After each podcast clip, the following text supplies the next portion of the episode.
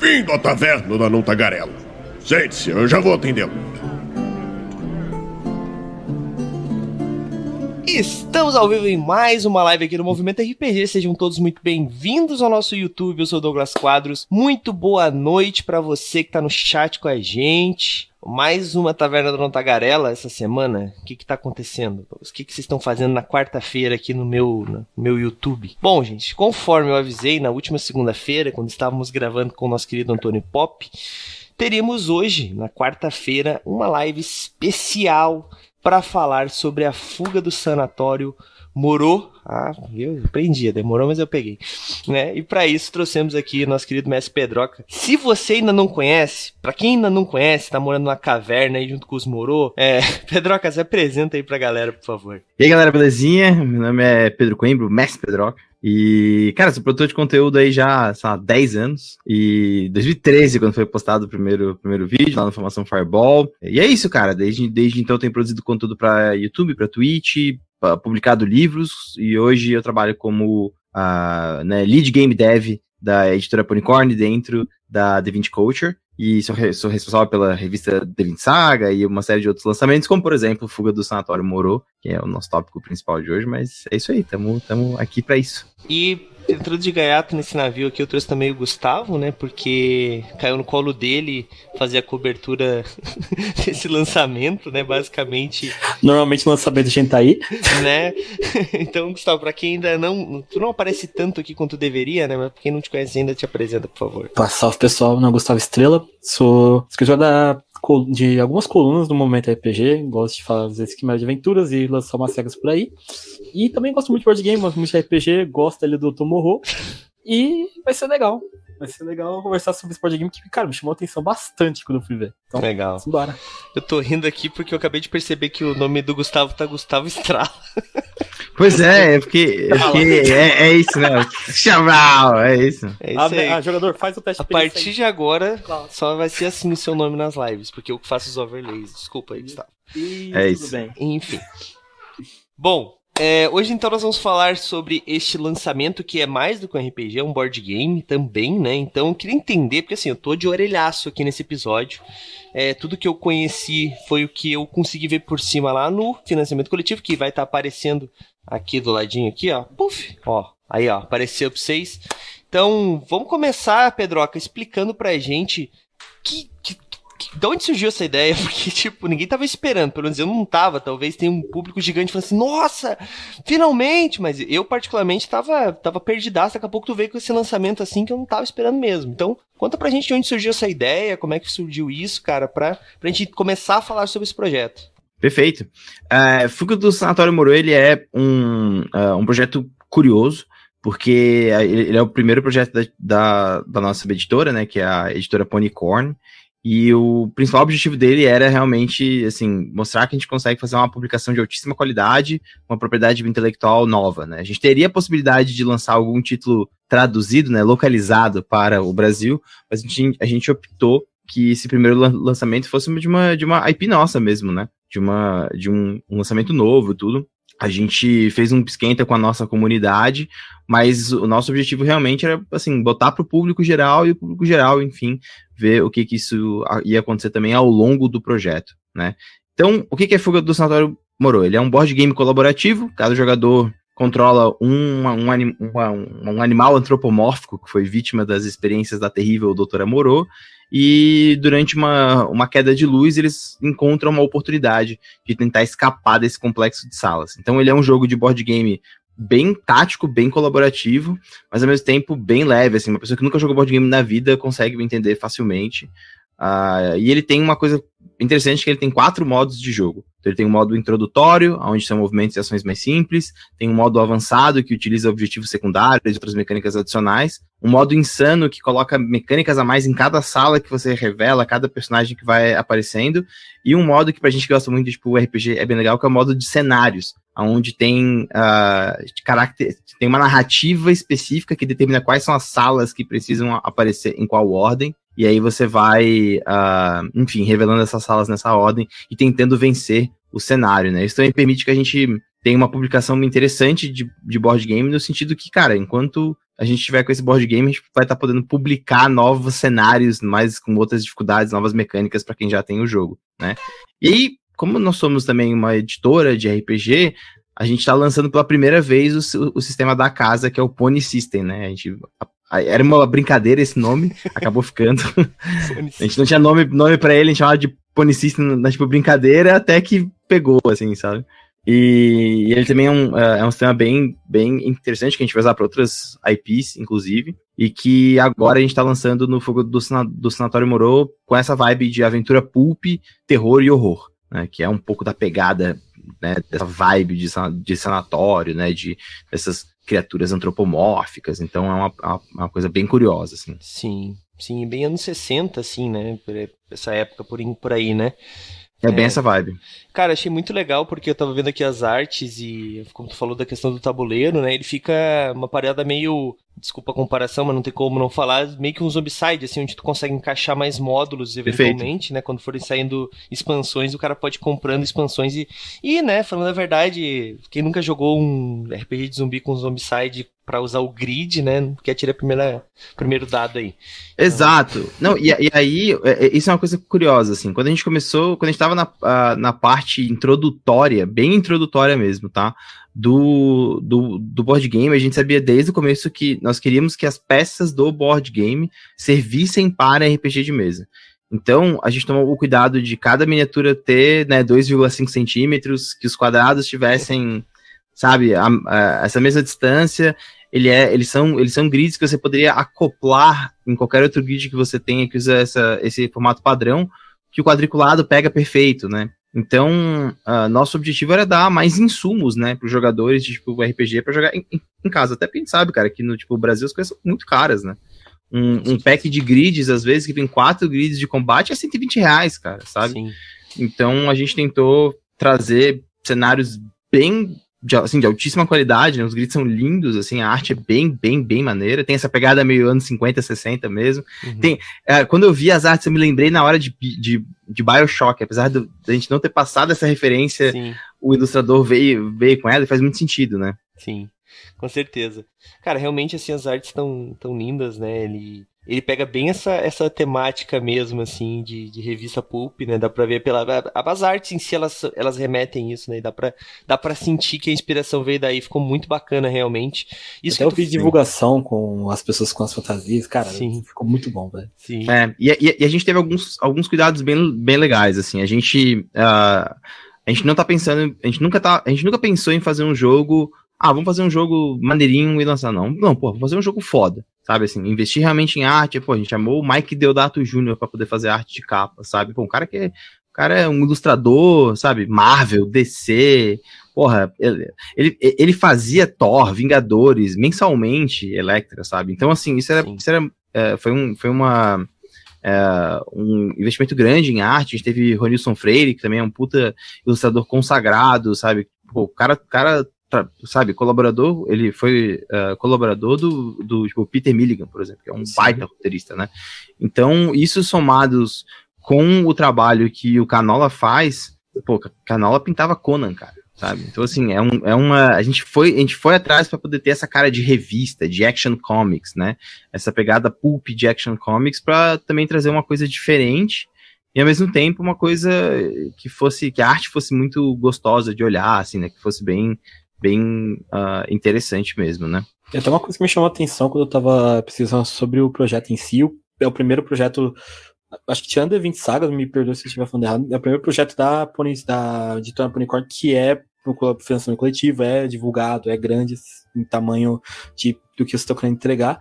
E é um board game com RPG, tem Mike Deodato, tem esses nomes gigantescos. Então, como foi é, todo o pensamento por trás disso, porque na minha, na minha visão, pelo menos, é, é, não é algo que me vem diretamente à cabeça, tipo, essa, essa, esse jogo com cultura pulp, que vai ter influência de HQ, também de alguns filmes. De onde veio a, o. Eu não sei se já foi expandido, mas de onde veio essa primeira ideia? Qual foi o, o que deu start para essa ideia? Então, os, é, eu, eu, na verdade, não assino como, é, como diretor desse jogo, né? Ou, ou, como game designer dos game designers principais. Como que foi esse processo, né? Uh, o, o, Ricardo Wendel e o Jove Bezerra, que são os dois game designers, eles uh, tiveram uma série de experiências pessoais que, que levaram a escrever esse jogo. E originalmente a proposta do jogo era uma proposta muito mais uh, cutuliana de escapar de um sanatório.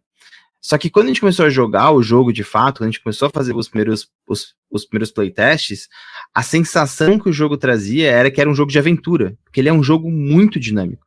Você revela grid, aí move personagem, revela uma carta de item, aí tem um objetivo secundário, aí você movimenta, vai para um lado, vai para outro, usabilidade. Pô, o, o interessante é que também existe uma certa desmistificação de características psiquiátricas, né? Assim, por exemplo, o Peter, que é um esquilo com toque, ele é o que tem o poder de, por causa do toque, manipular as peças do tabuleiro.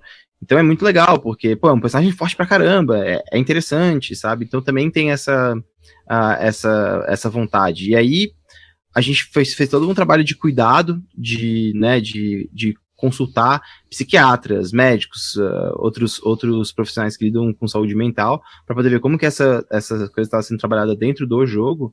E dentro do jogo, na verdade, essas características psiquiátricas são transformadas em superpoderes. E essa vibe, essa é a ideia. Eles são super-heróis, né? Uhum. Então, quando a gente chegou a essa conclusão, a gente pensou, cara, vamos botar um ilustrador de super-heróis para poder fazer, sabe?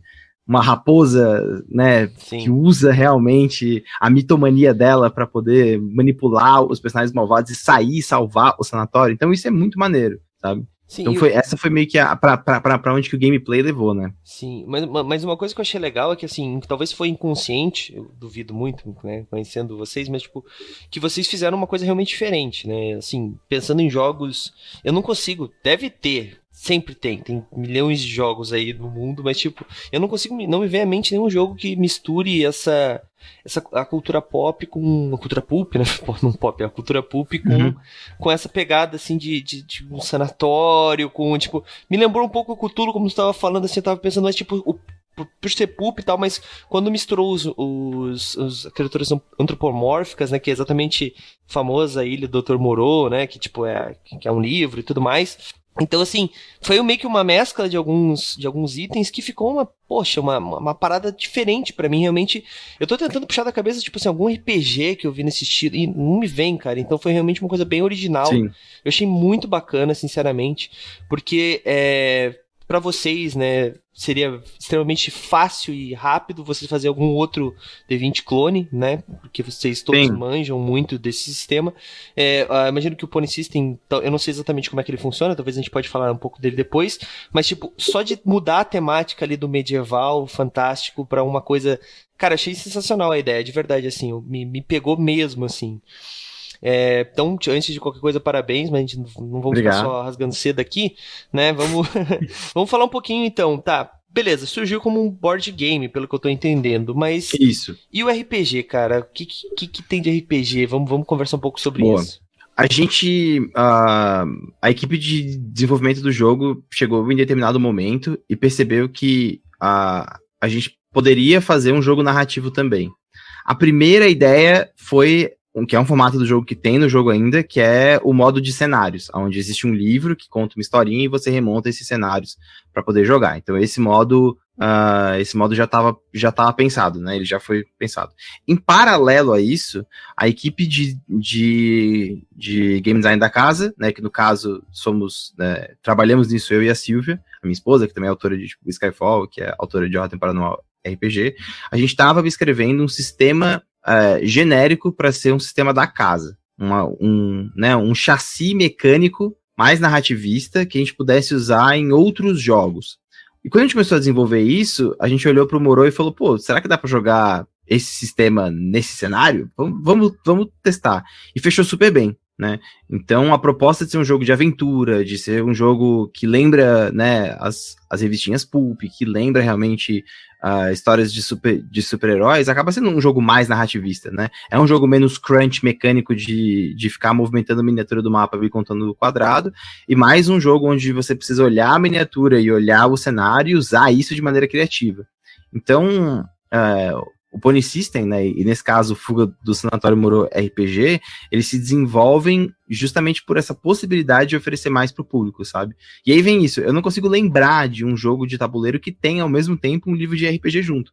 Porque é exatamente isso, você vai abrir a caixa e vai ter ali o livro, sabe, de RPG, porra, para poder jogar junto com o board game, né? Então, Uh, isso traz muita, muita possibilidade, né, para os jogadores que comprarem um produto e, e, levam dois, né? E também tem gente que pode comprar só RPG, então tem realmente opção ali de comprar só skit.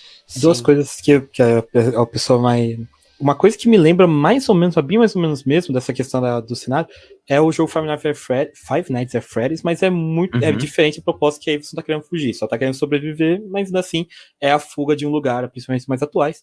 E é legal essa questão de um livro de porque não lembra nenhum RPG mesmo que Sim. venha com board game, mas os primeiros, mas eu tava estudando esses, esses dias, os primeiros wargames, os assumindo até os primeiros Warcraft vinham com um livro de cenário que você podia entender ali o que estava acontecendo, você podia interpretar, mas a ideia do jogo não era você jogar RPG, era você montar cenário, né?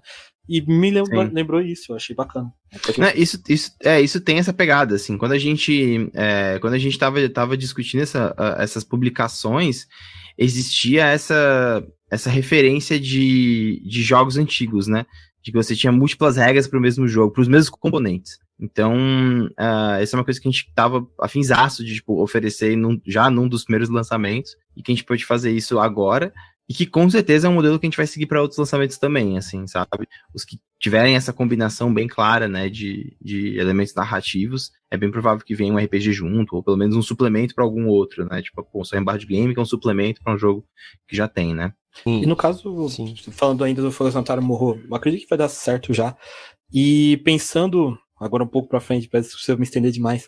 Mas pensando em futuros suplementos, até mesmo expansões calma, respira, do... Gustavo, a gente tá, tá respirando, tá respirando. Calma, calma. Mas pensando, viria apenas a regra pro board game, viria também a regra pro RPG, chegaram a pensar nisso? Chegamos, assim, a gente tem uh, já estruturado pro, pro lançamento três expansões, já com arte rodando, já tipo, já, já preparando. E, e todos os lançamentos levam em consideração tanto RPG quanto uh, o board game. A discussão que a gente tem interna é o quanto que a gente vai querer que seja um suplemento e o quanto que a gente vai querer que talvez seja um standalone, assim, sabe? Uma sequência de, de aventuras que você, consegue jogar. Porque o Pony System ele foi feito para ser explicado em, sei lá, três páginas, sabe? Então, ele é simples o suficiente para que, que você possa incluir, teoricamente, qualquer lançamento, né? De que, que use ele.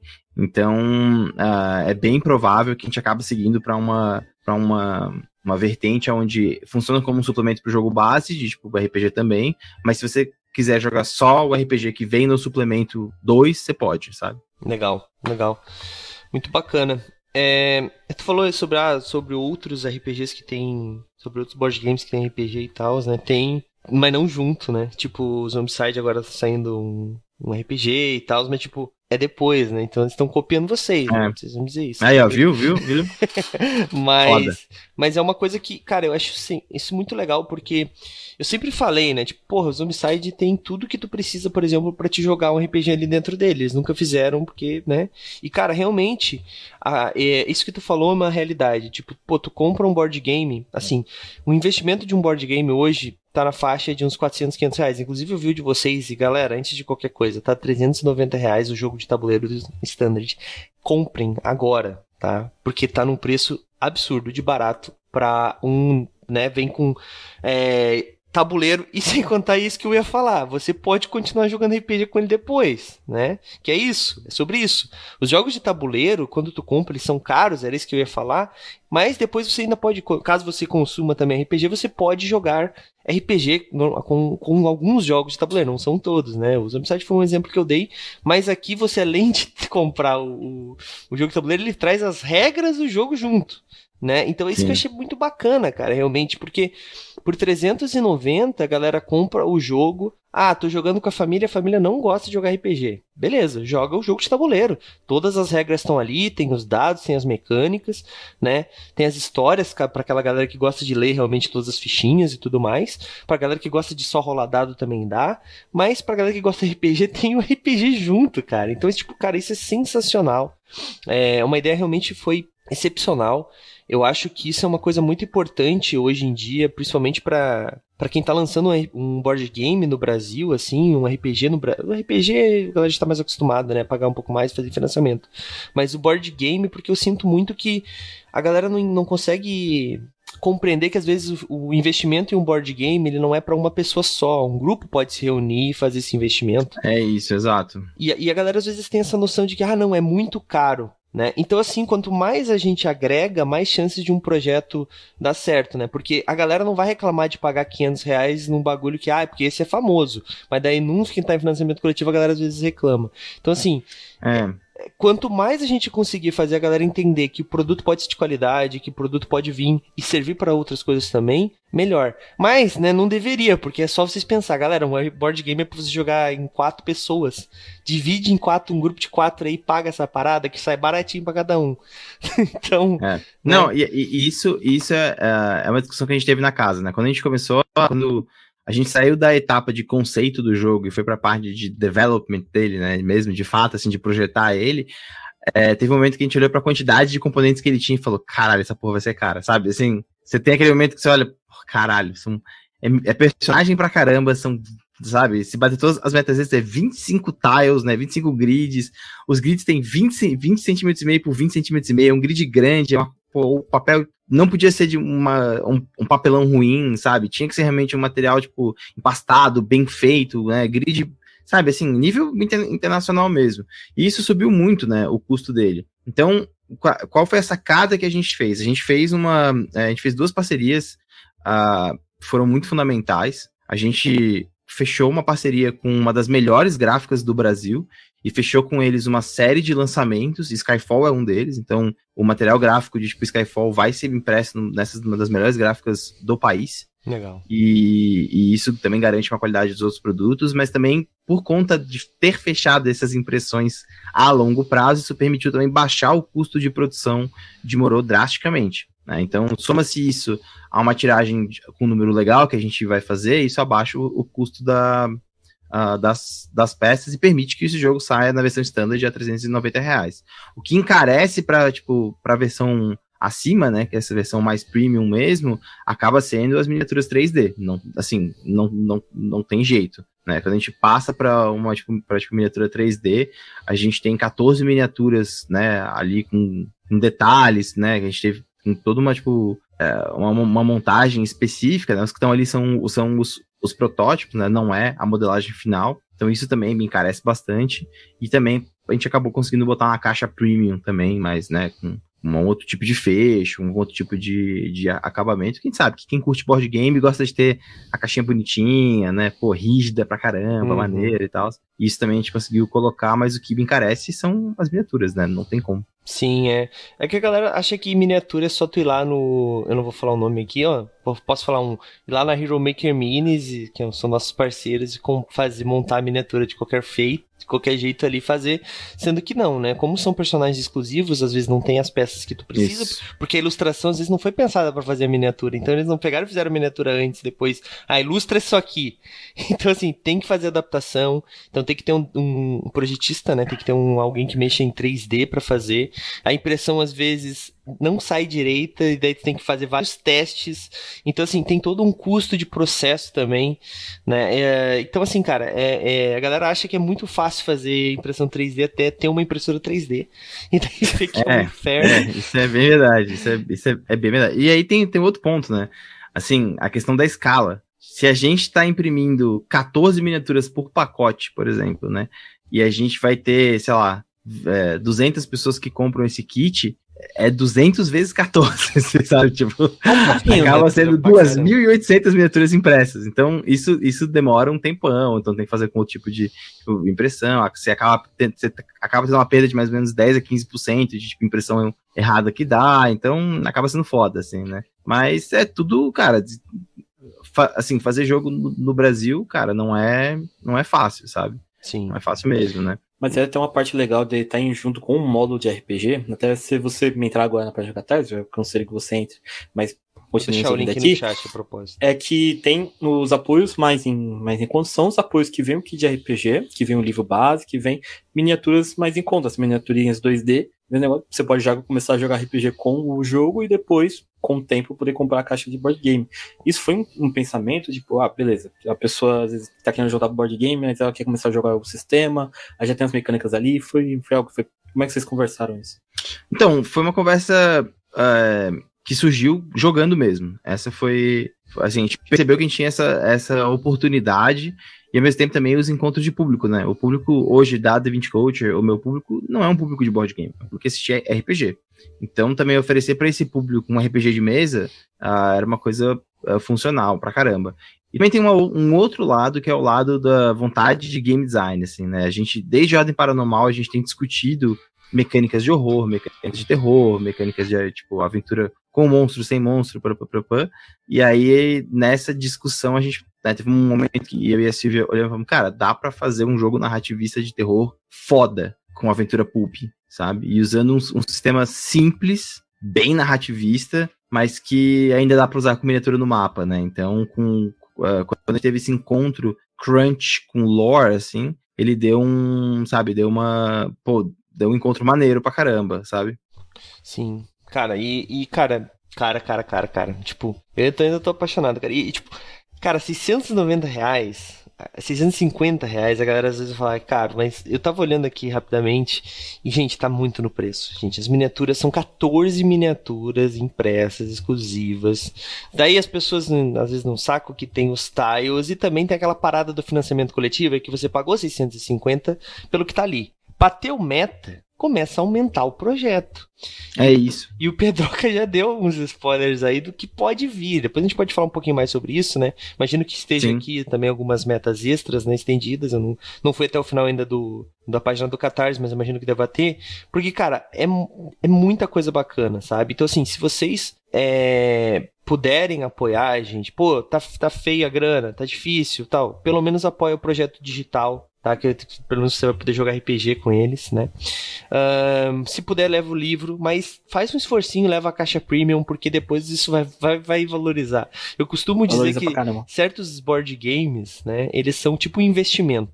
Porque assim, cara, não aguento mais jogar ele, eu enjoei. Tu pode vender ele provavelmente pelo mesmo preço ou até mais caro. Ou até mais caro. Então, eu tava vendo isso é, com Mice and Mystics. É um jogo que a gente tem aqui em casa. Eu tava muito afim, isso vários anos atrás, tava muito afim de um jogo de miniatura e tal, né? Meio aventura medieval. E aí um amigo falou, cara, pega Mice and Mystics. E não tinha em lugar nenhum. Tipo, não tinha em lugar nenhum. Aí eu achei um cara vendendo na tipo, internet.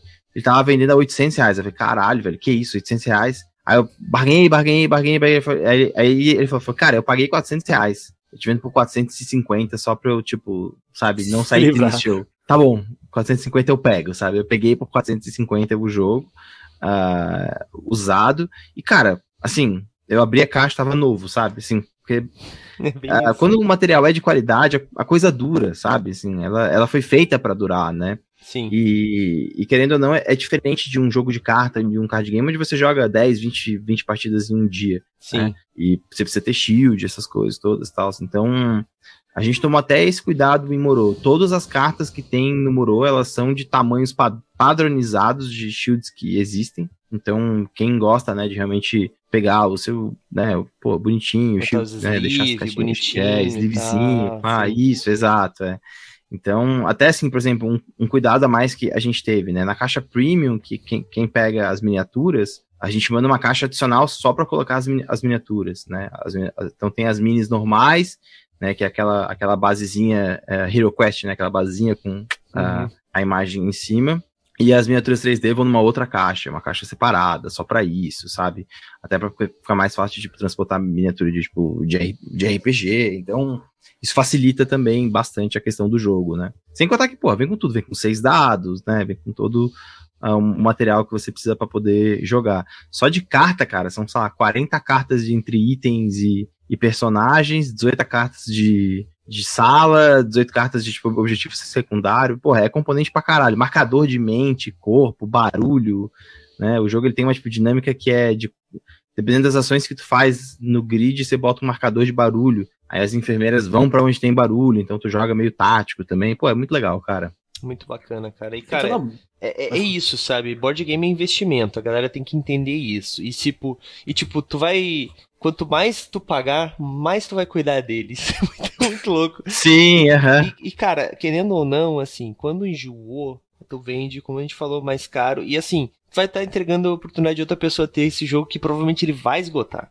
Ou então ele vai estar num outro preço. Eu tenho certeza que depois tu não vai encontrar a versão premium por 650 a mais. Então. Ah, não, é. Aproveita, galera. Aproveita, apoia. Tá, aproveita que ainda tá. Vai ficar, tem quantos dias ainda o financiamento? Ah, não, tem 40, 40 e poucos. a gente deixou dias. também um tempo um tempo maior. Isso também é uma outra coisa, né, sobre padrão de tipo, financiamento coletivo, né? A gente optou por poder fazer esse primeiro financiamento co coletivo um pouco mais estendido, até porque a gente sabia, né, que, pô, de lançamento a editora tem somente a D20 Saga, que apesar de ter bastante assinantes, ter uma das, uma das principais revistas de RPG uh, ah, hoje no país, a gente tem uma base ali de apoiadores um pouco limitada, né? Uhum. Então a gente realmente optou, não, vamos, pô, vamos fazer um financiamento de 45 dias antes de realmente pegar o padrão de 30 dias, que é o que provavelmente a gente vai seguir, né? Uhum. Certo. Ô, Gustavo, antes de tu passar para tua próxima pergunta aí, vou, o Akiel aqui no, no chat do YouTube, ele fez uma pergunta muito interessante que eu acho que acho que é o maior problema de qualquer todo mundo tem, né? Que é uma coisa que todo mundo tem. Qual a parte mais difícil, cara? Agora ou no desenvolvimento do jogo como um todo? eu, eu, acho que no desenvolvimento do jogo como um todo. Como assim, um todo, é... né? Então, assim, é... cara, esse é um tópico que eu gosto pra caralho. Eu gosto pra caralho, assim, que é falar sobre a união entre tema e mecânica, né? Eu acho que quando a gente, quando o Fogo do Sanatório Moro começou a ser desenvolvido, os dois game designers, né, o Ricardo e o Jove, eles sabiam que seria um jogo de escape, mas não seria um jogo de escape de puzzle, seria um jogo de escape de run, né, de correr, de ir para, ir para um, um local para o outro. Originalmente, acho que a mecânica era até pular de um grid para outro, não andar em um grid, né, dentro do quadradinho. E, e aí, quando a gente começou a ver a temática, essa temática do sanatório, essa temática dos, dos experimentos, aí começou a surgir outras coisas. Pô, se eles são animais e, e foram transformados em humanos, então, provavelmente eles estão com a mente quebrada. Então, surgiu a mecânica de, que, de mente quebrada, que a gente não queria chamar de insanidade, a gente queria chamar de uma outra coisa. É a mente do animal que foi quebrada e remontada. Então, é, aos poucos, a gente começou a juntar as questões de tema com as questões mecânicas. E aí depois vinha o outro ponto, que era, puta, mas esse jogo precisa, esse jogo precisa de, uma, de uma mecânica de recurso. Que recurso que a gente vai colocar? Dentro aí a gente achou a resposta Exato, daí a gente achou a resposta dentro do Pony System. Pô, o Pony System trabalha com três atributos, corpo, mente e espírito. Será que a gente não consegue colocar dois atributos dentro desse, desse board game, talvez deixar um terceiro para tipo, expansão, mas trabalhar com dois já para ver como é que a gente joga, daí, porra, funciona bem pra caralho. Daí, aí começou a juntar um aspecto e o outro, assim, mas sem sombra de dúvidas, é juntar o game design puro, né, da mecânica do jogo puramente falando, com o que o tema precisa que ele seja, né? Então, aí vem aquelas coisas que são as, uh, as respostas do próprio sanatório. Pô, o sanatório tem que ter um refeitório, cara. Será que a gente não pode usar o café como item, sabe? Assim, né? Aí, aí vem também de pesquisa. Uma das salas que eu mais gosto é a do, a do almoxarifado. O jogo tem uma mecânica que quando você revela o grid, para você revelar grids adjacentes a ele, você tem que resolver o problema que a sala tem. E o problema que a sala tem é que as máquinas, aquelas vending machines, né, as máquinas de vendas, elas estão emperradas. E aí eu pensei, porra, mas década de 50 tinha vending, tinha vending, vending machine, será que a gente não cometeu uma gafe aqui, né? A gente foi fazer a pesquisa e, cara, as primeiras vending machines são de 1940, eram, eram molas que empurravam uh, as coisas para frente, né? E aí caía e tal, era um sistema bem, bem analógico. Falei, cara, perfeito uma porra dessa dá erro, dá problema e os caras que estão tentando fugir tem que pegar um, um, um chocolate para poder comer quando, quando, quando sair, porque não tá comendo nada. E, pô, muito, pô foi, isso foi muito, muito legal. E criou uma das salas, uma das mecânicas mais legais, que é ter que chacoalhar a máquina e fazer barulho e correr risco das enfermeiras chegarem, ou entrar no tipo almoxarifado e procurar moeda para poder botar na máquina, sabe? Então, pô, é uma mecânica divertida, sabe? Sim, sim. É, fizeram do próprio cenário ter as mecânicas que precisavam para o desenvolvimento do próprio jogo, né? Muito legal, muito legal mesmo. Sim. Uma coisa que, uma coisa que a gente. É, uma, assim, que a gente sabia quando começou a desenvolver a ideia de salas e não de um grid qualquer, né? É porque antigamente era meio como se fosse um, labirinto, de corredores. Aí quando começou a, a mudar para sala, a gente pensou, cara, a sala precisa importar, né? Tipo, qual é a diferença de você entrar quando você tá fugindo? De você entrar numa cozinha ou de você entrar num, num, consultório psiquiátrico? Porra, tem que ter mecânicas diferentes as duas coisas. Não é só quadrado que você tá, tipo, contando. Então a gente, foi, a gente teve que trazer mecânicas que já utilizam mecânicas que o jogador está acostumado para poder resolver problemas, para poder passar para o próximo. Então é, é, legal, porque depois de testar bastante, sempre rola umas coisas, tipo, você, você revela, sei lá, é, você revela, tipo, refeitório, revela refeitório, caralho, velho, essa puta, essa sala é foda. Então, tipo, a galera já começa a se acostumar com a sala, sabe? Porra, Sim. tem alguém perto do tipo, refeitório? Caralho, não tem ninguém, fudeu. Alguém tem um café? Ninguém tem, puta, não vai dar pra, tipo, resolver o personagem que entra. Então, isso é muito, isso vem, isso vem muito da, tipo, experiência que a gente tem de RPG, de game design de RPG, que é a narrativa importa. Então, se você tá jogando um jogo de escape, a sensação de escapar precisa ser forte, né? Com certeza. Com certeza, isso é muito importante. E, e, cara, uma coisa que, eu, que no passado os, os board games não pensavam tanto, hoje em dia fazem, a maioria deles fazem mais sentido, mas tipo, que os elementos que aparecem precisam ser ligados e precisam fazer sentido, né, cara? Porque, cara, senão Sim. quebra toda a experiência do jogo, né? Tipo, é, é, bem isso que tu falou, né? É bem isso que tu falou. Tipo, cara, como que eu tô levando esses bois daqui pra lá? Tá ligado? Tipo, ah, não, tem que ter uma corda. tô falando de um jogo real. Só que, tipo, não tinha nas regras que eu precisava ter uma corda. Daí eu fiquei assim, não, tá, beleza, mas tem o item corda, vamos botar essa mecânica no nosso jogo? tipo, então assim, Sim. isso é coisa de RPGista, ok. Mas, tipo, então é legal que os, os jogos e o que vocês pensaram foi é, essas coisas precisam fazer sentido realmente. Porque por mais que, ah, Sim. não, mas não existem animais antropo... Beleza, cara, mas tipo, a gente também não precisa só por causa disso falar assim, ah, vou atravessar a parede e ir embora. Ah, acabou o jogo. Né? Poxa, tem que ter um sentido nas, nas coisas.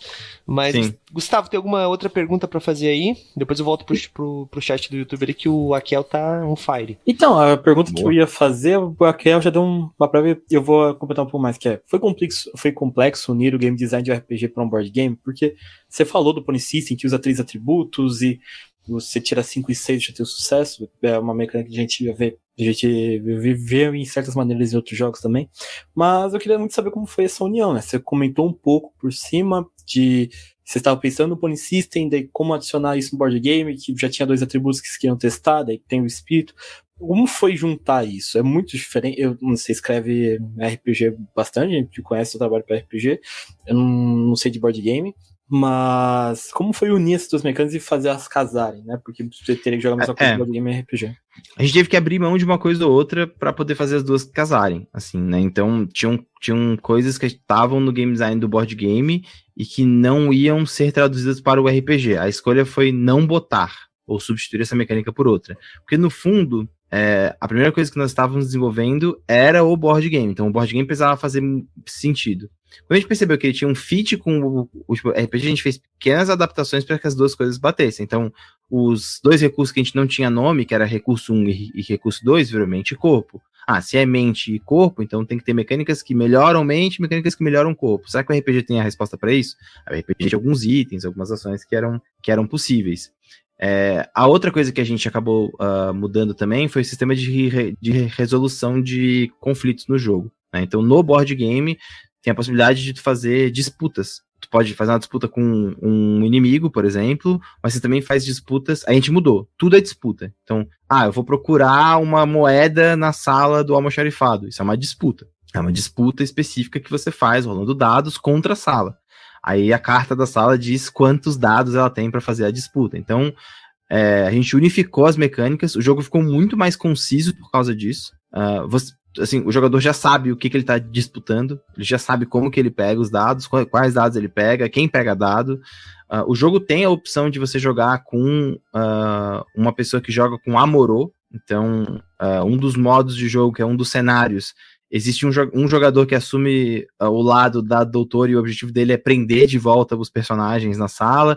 Então, por isso ele é um jogo extremamente flexível ele é um jogo extremamente uh, rejogável e de formas diferentes, assim, né?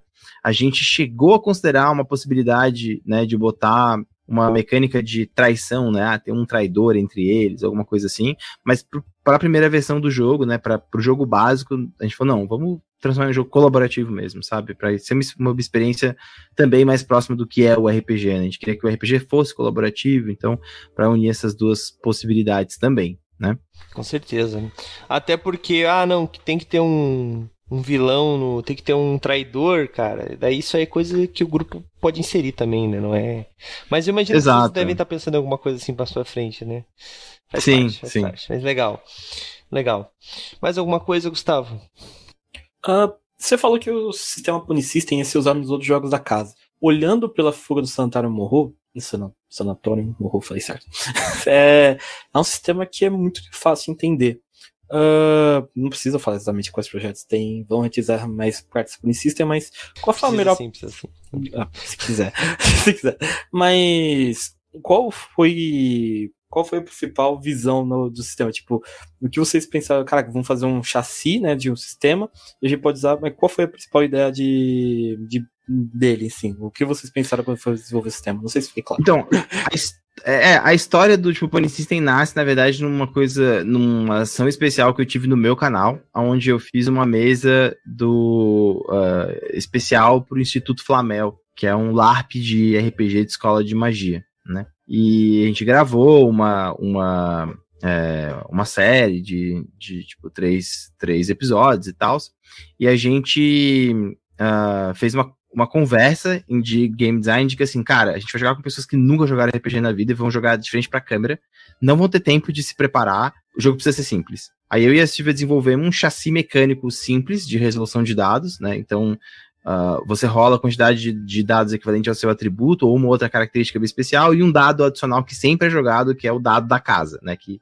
no Pony System é chamado de Pony Dice, é o dado do pônei, é o dado do que for, dane-se. E que no Morô é o dado da Morô, né? Que representa ela. E rola esses dados, 5 e 6 é sucesso e 1 é um tropeço. Então, se o número de sucesso supera o número de tropeços e você supera a dificuldade do teste, você foi um sucesso bom. Se você supera a dificuldade, mas não supera os tropeços, você consegue, mas com alguma coisa negativa que te puxa para baixo. E se você não supera você o número de tipo, sucesso, você errou. E se você não supera e os tropeços superaram a su- o seu sucesso, você se fudeu, é uma falha crítica. Essa, e o sistema é isso. E aí, essa é a base dele. assim. Então, o- isso ficou muito. Muito, assim, quando a gente jogou, ele, ele, ele foi muito simples. As pessoas conseguiam jogar um jogo narrativo cheio de ação, né? Que era um jogo de escola de, de magia, cheio de ação, de feitiço da porra toda, estratégia, não sei o que, não sei o que lá. E quando a gente voltou p- pra casa para poder desenvolver ele, a gente testou ele com vários outros, outros formatos, assim. E o chassi dele funcionava bem. Aí, a- agora a gente pensou, beleza, agora vamos fazer esse chassi se moldar à proposta de um jogo de aventura pulp, horror e terror. Aí vieram mecânicas de tensão de cena, né? De, ah, uma coisa curiosa que o Fogo do Santuário Moro RPG tem é como que os- as coisas causam dano, né? Então, você tem três atributos, né? Corpo, mente e espírito, e esses atributos têm dois valores, que é potência e reserva. A, a potência é a quan- a quantidade de dados que você joga, e a reserva é tipo teu HP daquele atributo, que é a tua, tua potência mais 3. E aí, o interessante é que justamente você vai sofrer dano nos seus atributos. Então, sei lá, um tiro de um revólver causa dano em corpo. Agora, uma, né, um, um cara que tenta dominar a tua mente vai causar dano de mente, né? Um ataque espiritual causa dano em espírito, e assim, né, por diante. Consequentemente, Então isso- vai diminuindo a tua potência. Seria isso? E e depois que você tira a reserva, que são aqueles três primeiros pontos, você entra na tua potência, que é a quantidade de dados que você tem, né? Então, à medida que você vai tomando mais dano, fica mais difícil vencer. E a tensão da cena é uma quantidade de dados, que são os dados de dano que você joga. Quando você causa dano, você causa dano igual ao número de tensão da cena, você roda aquela quantidade de- dados, mais qualquer número de sucesso adicional que você teve. Então, ah, você precisava ter dois sucessos, você teve quatro, você vai rolar dois dados, que é a diferença entre os dois, mais a tensão da cena, tá? que é três, vai rodar cinco dados pra ver quanto de dano que tu causa, sabe? Então, é, aí pux, rola dado pra caralho e tal. Mas o legal é que é, isso cria uma coisa que eu não tinha visto ainda em jogos de terror e horror, que é um marcador de tensão no centro da cena. Tipo, o mestre fala enquanto que tá a tensão da cena. Então, quanto mais tensa a cena vai ficando pela rolagem de dados do- dos jogadores, e aí entra o dado da Moro, que é o dado de cor diferente, e, e por causa do. Ah, por causa do, das ações que os jogadores têm, a atenção da cena ela vai aumentando, e tu sabe? Caralho, quando um monstro chegar, ele vai chegar dando 8 de dano já, sabe? Tipo, fudeu, sabe? E que é uma sensação que você tem em terror e horror, vai aumentando, buildando a atenção até um ponto que, cara, não tem como lutar. Então, quando aparece um fantasma, em um jogo hum, normalmente tem terror e horror, tu, sei lá, saca tu- teu, teu, rifle e atira nele. Agora, em Fuga do Sanatório Moro, não, porque ele vai ter 8 de dano já, sabe? A tensão já é 8. Então, tu tem que fugir. Então, isso gera um, uma, nos jogadores uma sensação de temor, né? De medo muito mais real. E quando a gente percebeu que isso acontecia, a gente falou, caralho, bingo, sabe? Tipo, acertamos uma fórmula interessante para poder jogar é, RPGs desse, desse tipo, né? Legal, muito bacana. Muito bacana. A gente vai ter que falar sobre o Pony System eventualmente aí, mas enfim. Vamos. Trocar de, trocar de assunto agora, senão eu vou começar a pegar, vou queimar outra pauta. É, o Akel fez uma outra pergunta aqui. Que, Adorei a pergunta dele. Que quase que... Esse é dos meus. Pergunta importante: é possível combar no sistema, mesmo que através de RP? Deixa eu adicionar também. No, no Catarse fala que tem na, no livro de RPG um guia de construção de personagem, pra você criar seu próprio personagem. Adicionando no combo. Tem como criar um personagem mais combate do que os já feitos? Perfeito. Tem, tem. Assim, o, uh, o RPG a gente tá só fechando um último detalhe com a gráfica para poder saber a dimensão que a gente consegue fazer ele para colocar dentro da caixa. A gente já tem uma, uma certa dimensão, mas tem a questão também de peso, de envio. Uh, que é, é, eu, vou falar sobre logística depois disso, que a gente conseguiu uma logística absurda para poder enviar esse jogo. E, e aí a gente uh, tá estabelecendo qual que é o tamanho disso né, qual vai ser o tamanho do livro de fato. Mas ele deve ser um livro ali num, em um formato es, especial, que é maior do que o formato americano, que é aquele formato de quadrinho longo, né, e que vai ser capa dura, tudo, e que ele deve ter por volta de entre 80 e 100 páginas ali, né, com, com o sistema base, com criação de, de personagem e uma aventura introdutória. Ele tem possibilidade de combar, mas como ele é muito mais narrativista, é, depende muito mais de como que o jogador coloca o personagem na cena com as habilidades dele do que exatamente o combo na ficha mecânico propriamente dito, né? Então, uh, a proposta do Pony System, e especificamente de Fuga do Santuário Moro RPG, é que o cara cria um personagem que ele tenha primeiro uma característica que é uma dificuldade de jogo para ele, e que isso vai trazer, consequentemente, um poder especial. Então, por exemplo, no caso do toque, ele traz uma característica que quando você interpreta ela, você ganha dados a mais, mas ao mesmo tempo também ela tem uma habilidade extra que você pode usar. Então, a gente aboliu a ideia de desvantagem. Não é porque o cara tem toque que ele tá em desvantagem. Isso não existe. Pelo, pelo contrário, em Morou, o cara tem um poder por causa disso. Foda-se. Né? Então, a ideia é justamente que o, o cara crie personagens mais complexos para poder jogar um RPG que seja mais desafiador. Né? Legal. Quem me conhece sabe que esse é o meu tipo de RPG, né? Porque mesmo quando não precisa botar defeito, eu encho de. Enfim. o meu é Mas tem que ser, né, cara? Tem que ser, né, cara? Acho Sim. que isso, isso, é, isso é o legal, né, cara? Personagens que apresentam uh, oportunidades narrativas interessantes, sem sombra de dúvida, são os que você mais se vincula, né, cara? Com certeza. É difícil, lembra. Não, não tem certeza. como fugir disso. Né? Muito bacana. Mais alguma coisa aí, Gustavo? Só falando que aqui, ó, tamo junto Combeiros Unidos sempre. E, cara, é isso. É, tô muito animado pro board game, tô muito animado pro RPG. Então, espero ver mais depois de System. É isso, não tem mais perguntas. Beleza, vamos passar então pro, pro uma parte importante aqui que a gente não falou ainda, né? Que é o financiamento coletivo, né? A gente, a gente falou um pouquinho, a gente falou tal, mas tem uma coisa do financiamento coletivo que é aquilo que eu falei. O cara vai pagar um valor X, mas ele não dificilmente ele recebe aquilo. Ele recebe normalmente muito mais. Então vamos Perfeito. falar um pouquinho de meta extra, só pra gente fechar. Tá quase chegando no nosso. Hoje, já, já adianta aí pro pessoal que a gente vai ter que encerrar bem em cima mesmo, por causa que depois temos live lá na Roxinha, tá? É mas. Mas vamos, vamos falar um pouquinho sobre as metas estendidas. O que, que tu pode falar? Eu vi lá embaixo que tem uma lista já de, das metas e personagens extras e tal, mas se tu puder dar uma palhinha aí pro pessoal, é, que tu puder falar, tá? Porque tá assim, ó, um personagem com a carta e token, mas qual personagem? Quer falar algum? Perfeito. Fica pode ser, pode ser. A ah. gente deixou ainda é, em segredo, porque a gente estava esperando essa questão do jogo publicado, né? Bateu meta, a gente revela todas as metas extras. Tá até pra galera não ficar nessa de querer bater meta extra. Não, primeiro, porra, gostou do jogo? Pega o jogo e vamos ver o que tem adicional. Então, o personagem tem dois personagens a mais, né? Já de cara ali, né? Nos, nos, nos primeiros. Uh, no, nos, nos primeiros apoios, né? Aí, personagem a mais tem uma suricata Caramba. que ela consegue é, que ela consegue manifestar espíritos de dois irmãos dela. Então ela tem essa ideia da, da, da vibe de bando e tal, e que ela, ela vê esses, esses espíritos que podem interagir no, no lugar dela.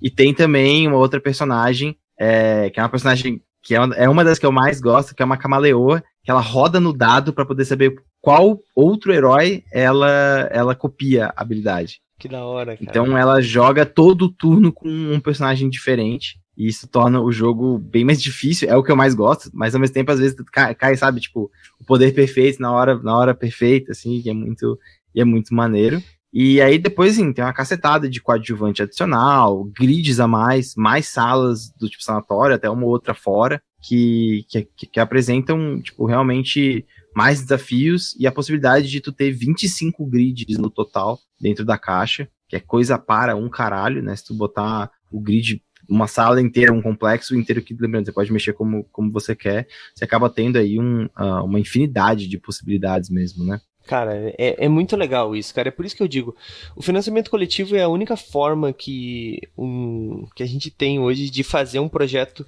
da forma que a pessoa que está comprando quer, né? Porque querendo ou não, quanto mais o cara que comprou, que pô, eu gostei, eu, tô, eu, quero muito jogar esse jogo, mas eu quero que ele seja o maior possível, eu quero que ele tenha mais coisas possível eu não tô contente com isso, sabe? Então eu vou aumentar o meu apoio, eu vou divulgar pra caramba, eu vou chamar o amigo, eu vou convencer a galera na internet, eu vou clonar um... Não, isso não, isso, isso não. é, mas, mas, tipo, tem várias coisas aí que você deve fazer quando você quer que um financiamento coletivo dê certo, gente, mas o, o, uma coisa que o Petroca falou que é muito importante também. Primeiro, vamos focar em bater a meta, né? Bater a meta inicial. Então, é isso. É, galera, a meta é 50 mil, é isso? Isso. É já tá com 39% dela batida. Foram o quê? 10 dias, 15 dias? Não? Nem isso. Três dias. A gente abriu segunda. É, porque aqui tem um. Ah, não, aqui é da meta, tá? Aqui tem um verdinho. É da meta. É, é, Tá, tá, tá certo. É, começou, tipo, essa semana, então vai bater a meta, a gente sabe disso, mas é sempre bom a gente bater o mais rápido possível, porque é muito legal bater recordes, né? então, é verdade, é verdade. Então, bora fazer isso, galera. Pense que você vai fazer parte de uma parada que é inédita no Brasil né? Que esse jogo ele é inédito no Brasil, você nunca viu ele, né? Primeira vez que você vai participar. É, então, assim, se você puder, apoie esse projeto, tá? Uh, Pedroca, vamos para o nosso jabá final, então. Se tu quiser, agora fica à vontade para divulgar qualquer outro projeto que tu tenha. Quiser falar da D20 Saga também, fica à vontade. Falar, Boa. se quiser dar algum spoiler aí do que, que, pode vir no futuro com a Ponycorn, também fica à vontade. Agora Beleza. o espaço é teu, cara. Se quiser falar um pouquinho mais do projeto também, à vontade, vai lá. Não, perfeito. A gente falou, a gente falou bastante, tem um catarse.me barra fuga do sanatório, né? Esse é o, esse é o link do Catarse. É, apoia, pô, garante aí seu, a sua versão do jogo, porque com certeza do Catarse vem mais coisas do que depois você vai encontrar em loja por um preço bem mais baixo. E a gente tem também uma revista de RPG mensal chamada D20 Saga. Ela é um revival de uma das maiores revistas de RPG que teve no, no Brasil e a qualidade gráfica dela tá do caralho né? A gente até falou, né? Miau que é o nosso capista, porra, tem feito um trabalho absurdamente foda. E eu tô bem contente com, com o material que a gente tá me entregando. São duas aventuras por, por mês, mais artigo de regra, mais artigo de conto, mais artigo de entrevista, a porra toda tá aí. E acompanha a gente nas redes sociais, então Mestre Pedroca e a D20 Culture. E a Ponycorn, esse ano tem mais um grande lançamento, que é Skyfall RPG, é logo depois de fuga do, do Sanatório Morô, e que vai ser uma comemoração aí dos mais de cinco anos de, de projeto de tipo, Skyfall. A gente pode voltar aqui para poder bater um papo sobre, sobre Skyfall, mas eu já posso dizer que pro ano que vem a gente tem pelo menos três board games, dois card games e cinco RPGs. Caraca! Então, assim, ano que vem é um ano cheio, é um ano cheio, tem muita coisa foda pra gente, pra gente, pra gente lançar, títulos internacionais, títulos nacionais, IPs de grande sucesso a nível mundial e que eu tenho certeza que vão fazer um impacto no mercado brasileiro bem positivo. Tô bem, tô bem feliz com isso. Muito bacana, muito bacana, cara. Muito sucesso para vocês. A gente vive dizendo aqui no Movimento RPG que quanto mais editoras, quanto mais RPG, quanto mais gente lançando material, melhor para todo mundo, porque não existe ninguém que eu conheça Sim, todos os meus anos nessa indústria vital que, ah, eu só jogo tal coisa. Não, tem, tem, tem uma galera que joga só uma coisa, mas essa coisa, né, são, são pessoas bem deslocadas, né, mas tudo bem.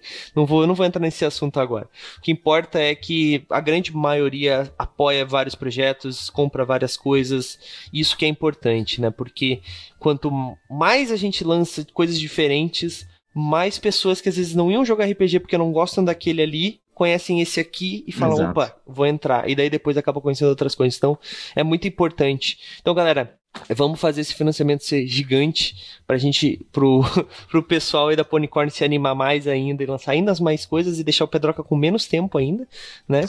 Justo. Justíssimo. Mas é muito importante que isso dê certo, galera. Então é isso, a gente vai encerrando esse episódio. Eu agradeço aí a presença de quem estava no chat com a gente. Muito obrigado mesmo pelas perguntas. Espero que não tenha ficado nenhuma. Qualquer coisa vocês sabem, mandem no chat. No chat não, né, Douglas? Mandem no aqui no post, vai vai estar tá no, se você está vendo isso aqui no futuro, provavelmente, né?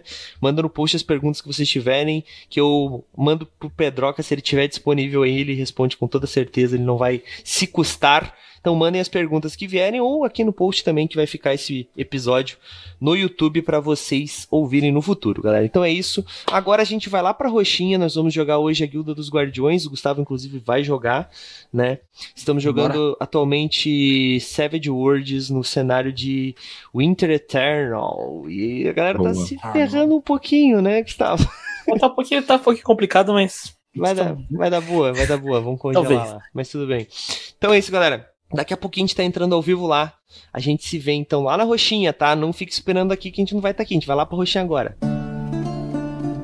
E aí, você gostou? Acesse todas as segundas às 20 horas twitch.tv barra mrpgoficial.